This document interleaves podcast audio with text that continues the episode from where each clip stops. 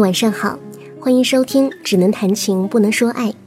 喜欢这档节目的朋友，欢迎您点击手机客户端屏幕上方的订阅按钮，订阅本节目。同时，欢迎大家关注我的微信公众号，在微信上搜索“嬉闹嘻嘻”，嬉笑打闹的嬉闹，然后添加关注就可以了。今天节目要分享的这篇文章来自张浩辰。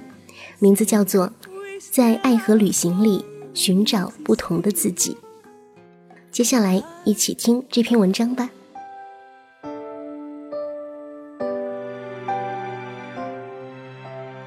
网上有个很火的段子，说人生需要两次冲动：一次说走就走的旅行，和一次奋不顾身的爱情。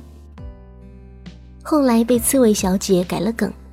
说人生需要两次觉悟，说走就走，你得有钱；奋不顾身，你首先不能长得丑。这位刺猬小姐虽然刀子嘴匕首心，得饶人处且饶不了人，但老天还是非常公平的，除了让她这辈子成了北京土豪地产商的女儿，还给了她偶像派的姣好面貌。因为嫌娱乐圈这染缸太脏，最后进了文艺圈写都市情感小说，被几个粉丝封号为“森林系女神”。当时同为森林系作家的我们，有幸在一次聚会上认识。他见我第一面就说：“你这种长得奶气的小男孩最适合在北京混，因为现在北漂的男男女女十个有九个都是属狐狸的。”剩下的那个稀有品种，大家都争着爱。那晚聚会结束后，我看见刺猬小姐钻进了一辆叫不出型号的奔驰跑车，专人专车接送，跟电视里演的一样。我当时就说，这个女子肯定是个传奇。果不其然，据说第二天给他爸发了条短信，就离家出走了。刺猬小姐在网上跟一个台湾垦丁的女孩交换了一次旅行，两人承诺两周时间内互相睡在对方的家里，不用见面签任何协议，全靠自觉。刺猬小姐没带昂贵的护肤品，衣服准备了几件基本款，背上个双肩包就去了，颇有点交换人生的味道。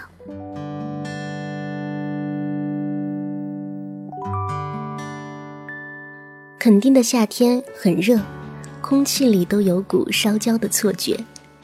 他交换的住处是垦丁大街的民宿，条件不算太好，但出门就是海，一群赤膊的冲浪少年让他激昂的荷尔蒙欣然接受了这里的一切。早餐自己做果酱面包，白天租辆机车去南湾玩水踩沙滩。晚上就去当地有名的海产店吃海鲜，没有因为是千金小姐就有半点不适。再说，千金总有几多愁，想要的东西伸手就能得到，却永远尝不到过程当中的快乐。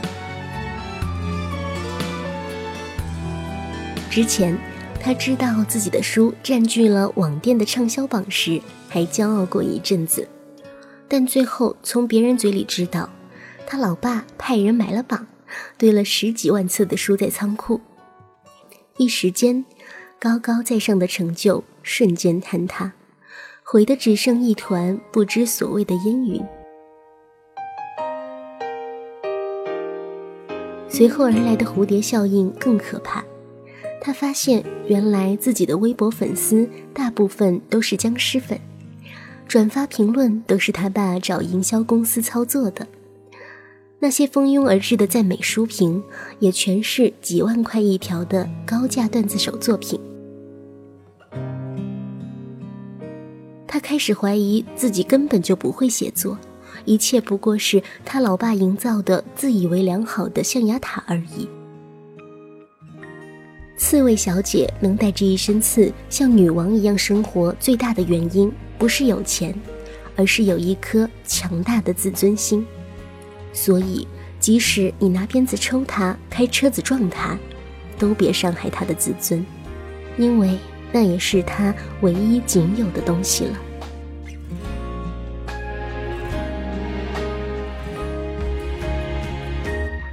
在民宿住的第三天，上天给他开了个小玩笑。当天的情形是这样的：刺猬小姐在卫生间洗澡。把洗面奶忘在洗手台了，于是，一身湿哒哒的就去拿。就在此刻，一个裸男也正好扭开卫生间的门。一般这种情况下，女生是该尖叫的，但是刺猬小姐没有，因为那个裸男叫的太放浪形骸了。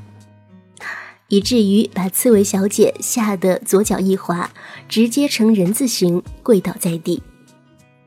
她捂着膝盖，冷静地拿浴巾裹住身子，然后默默地说：“别叫了，我都看见你的扁桃体了。”当时那个男的脸都绿了，因为很介意他首先看到的不是他的身体或下体。这个奇葩男说他是这家民宿女生的弟弟，国立台北大学的研究生。放假前知道他姐去了北京，于是打算暂住他家。没想到撞见了更奇葩的不速之客。刺猬小姐以膝盖受伤为由，偏不放奇葩男走，于是两人同住一屋檐下，莫名其妙的成了互看相厌的室友。刺猬小姐把他视作菲佣，早中晚三餐全包。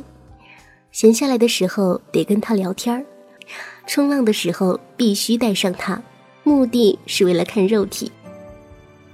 奇葩男一旦殊死反抗，刺猬小姐就不动声色的一条一条撕开膝盖上绑纱布的胶带，以作威胁。最后，奇葩男也只能臣服于他的淫威之下。刺猬小姐在北京有一个男朋友，门当户对，高官的儿子，身高一米八，长得像李敏镐。两年前城市猎人流行那会儿，路上的女生看见他都会尖叫，所有人都以为男友是刺猬小姐的李润成。身手矫健，man 到爆表，但其实他只是一个空有一张还算直男的外表，心里却住着一个四五十岁的妈妈桑。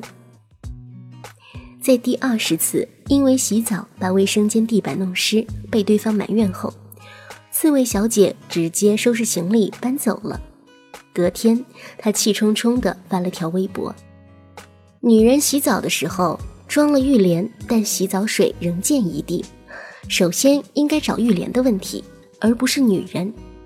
处女座就是被你们这些伪 gay 黑的。然后联系了十几家草根，转发并艾特了男朋友。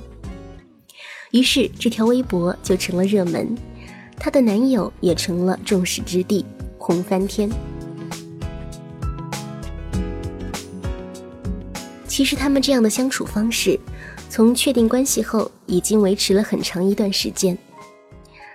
男友是真心喜欢刺猬小姐的，就算每次被扎成骰子，也无怨无悔的继续爱着她。男友做事有条不紊，习惯性未雨绸缪，但刺猬小姐不行，全靠直觉和冲动。他觉得有时糊涂盲目是好事。想得太清楚，反而容易迷路。久而久之，两人一冰一火的关系让刺猬小姐全然没有安全感，爱情也就成了可有可无的装饰品。跟奇葩男捆绑相处的这几天，刺猬小姐从未感觉这般轻松。半个月的签证即将到期。临行前，他们去吃烧烤，不知从哪句玩笑话开始，竟然争执起了谁的酒量更好，于是直接清空桌上的酒瓶。刺猬小姐把北京的各种划拳游戏交给奇葩男，一人一瓶的干。最后，刺猬小姐喝懵了，抱着奇葩男一顿狂哭，惹来周围路人各种白眼议论。奇葩男架不住面子，就威胁她：“你再哭，我就亲你了。”结果，刺猬小姐直接把嘴凑了上去，蹭得奇葩男一脸鼻涕眼泪。以前男友吻刺猬小姐的时候，都是轻柔的。像是一片树叶落在他嘴上，刺猬小姐问他：“你就不能带点感情亲我吗？”男友一脸错愕和委屈，被他浇熄了兴趣，转过身侧卧而睡。刺猬小姐压抑了无名火，愣在一边摸了摸嘴唇。她要的亲吻不是例行公事，她要的爱。不是有一个人承受他身上的刺，而是帮他拔掉心里的刺。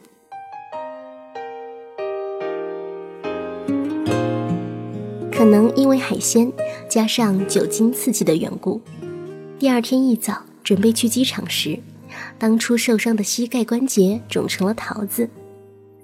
奇葩男不在屋里，刺猬小姐骂了声娘，便跛着脚匆忙收拾了行李。拎着行李箱到门口，看到上面贴了一张字条，没错，是奇葩男留的。谁知刺猬小姐看完，气得一脚踹在门上，撞疼了膝盖。她咬了咬牙，然后弓着身子哭了起来。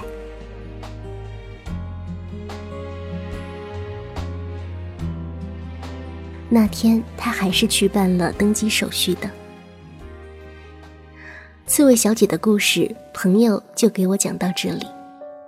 我只见过刺猬小姐一次，后来她再也没有出现在我们作家聚会里。有人说她跟北京的男友结婚了，也有人说她根本还留在台湾。